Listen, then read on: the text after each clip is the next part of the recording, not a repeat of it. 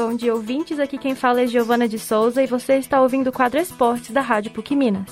Hoje é segunda-feira, dia 23 de maio, e falamos diretamente da cidade de Belo Horizonte, onde o clima terá a máxima de 24 graus e mínima de 12 graus. Na edição de hoje, confira o desempenho dos times mineiros na última rodada do Campeonato Brasileiro. Saiba como está o andamento das finais da conferências da NBA. Descubra como foram as rodadas decisivas da Premier League e Série A italiana. Entenda o cenário do mercado de investimentos em esportes. Confira os benefícios do xadrez e seus benefícios no organismo. Tudo isso você escuta aqui na Rádio PUC Minas.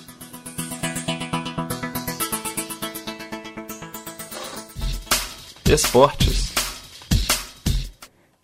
A sétima rodada do Campeonato Brasileiro foi de grandes jogos para os times mineiros. Na noite de sábado, dia 21, o América empatou com o Botafogo no placar de 1 a 1.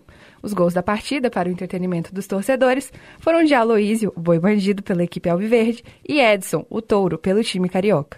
Enquanto isso, na Série B, o Cruzeiro enfrentou o Sampaio Correia em um Mineirão lotado na manhã do último domingo, dia 22.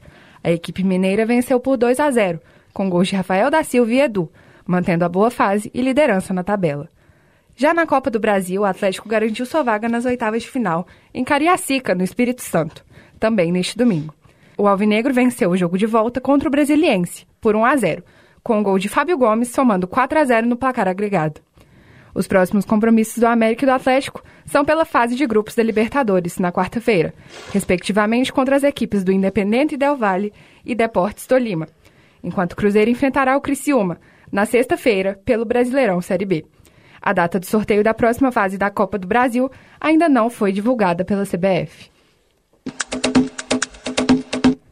A maior liga de basquete do mundo está pegando fogo.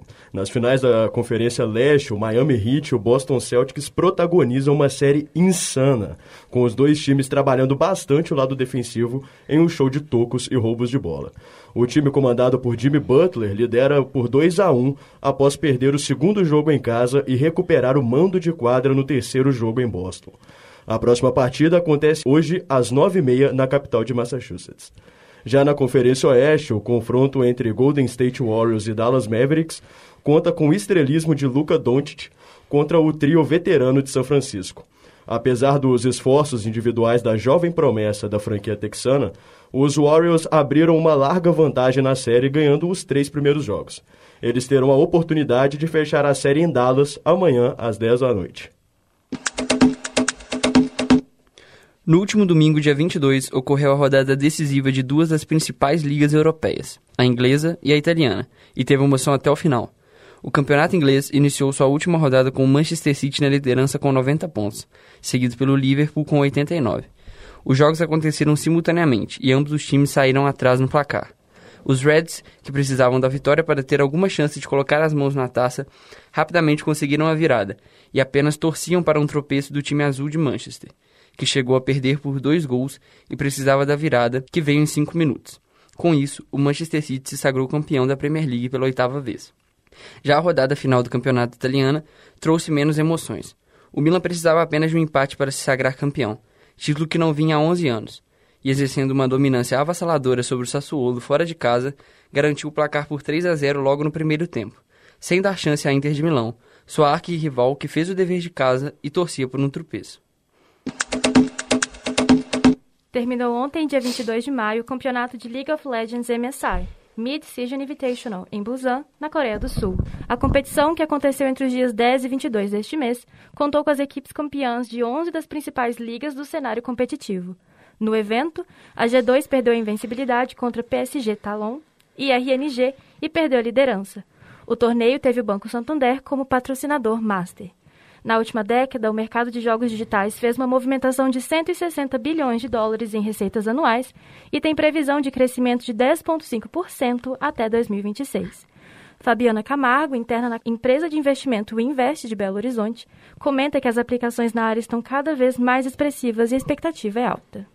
Então, os investidores, eles procuram por mercados seguros, né, que tendem a trazer um retorno financeiro a curto, médio ou longo prazo. Atualmente, o esporte é um mercado novo, então, por ele ser novo, ele tem uma tendência a crescer e evoluir, e atualmente é um mercado seguro. Para ser investido. Não dá para falar daqui uns anos, porque esse mercado pode entrar em declínio, mas atualmente as pessoas estão tendo acesso à era digital muito, muito cedo. E a gente vê entrando no mundo dos esportes e vendo as pessoas mais velhas, profissionais nesse meio e eles tendem a se espelhar os investidores, eles já ficam de olho, porque é uma área que está trazendo retorno para quem entra. Esse mercado, ele cresceu muito no período de pandemia, porque as pessoas não tinham muito o que fazer, então começaram a entrar no mundo dos jogos, a fazer live na plataforma da Twitch. Então, muitas pessoas começaram a ficar reconhecidas. O Brasil, ele foi um dos países que investiram nessa área, começaram a desenvolver competições de jogos eletrônicos. Então, quando isso chegou aqui no Brasil, eles começaram a alcançar marcas históricas e a gente pode ter um exemplo como o Campeonato Brasileiro de LoL, né, League of Legends, que atingiu mais de 415 mil espectadores simultaneamente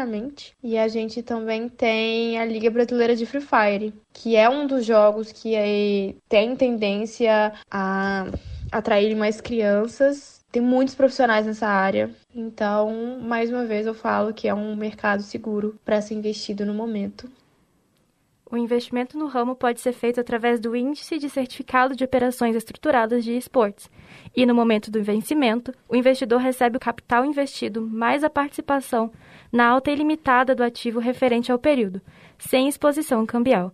Caso haja queda do preço do ativo, o investidor recebe de volta o capital investido, sem maiores prejuízos.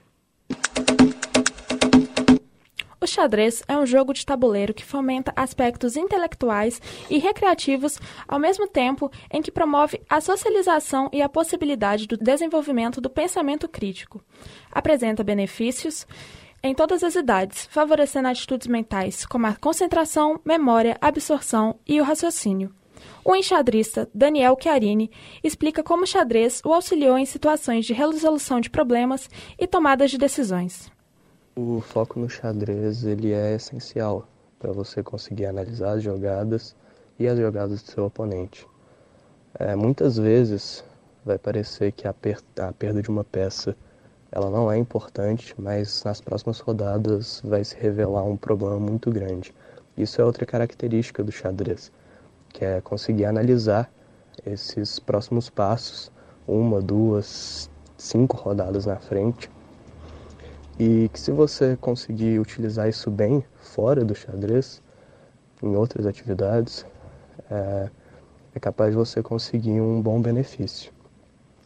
Além de que, como todo esporte, é, a competitividade moderada e estar ali com outra pessoa é, são coisas sempre muito bem-vindas e divertidas. O jogo de tabuleiro promove o desenvolvimento cerebral a partir de situações que desafiam o cérebro, estimulando o crescimento dos dendritos, ou seja, incentiva o organismo a enviar sinais a partir de células neurais e, consequentemente, a comunicação dentro do cérebro melhora e fica mais rápida.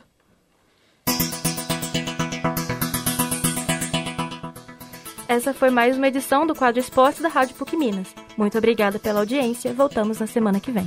Repórteres Giovana de Souza, Pedro Januzzi, Lara Guiar, Felipe Soares e Isabeli Rigueiro. Supervisão, Getúlio Nuremberg. Trabalhos técnicos, Clara Costa, Giovana Orsini e Arthur Rocha.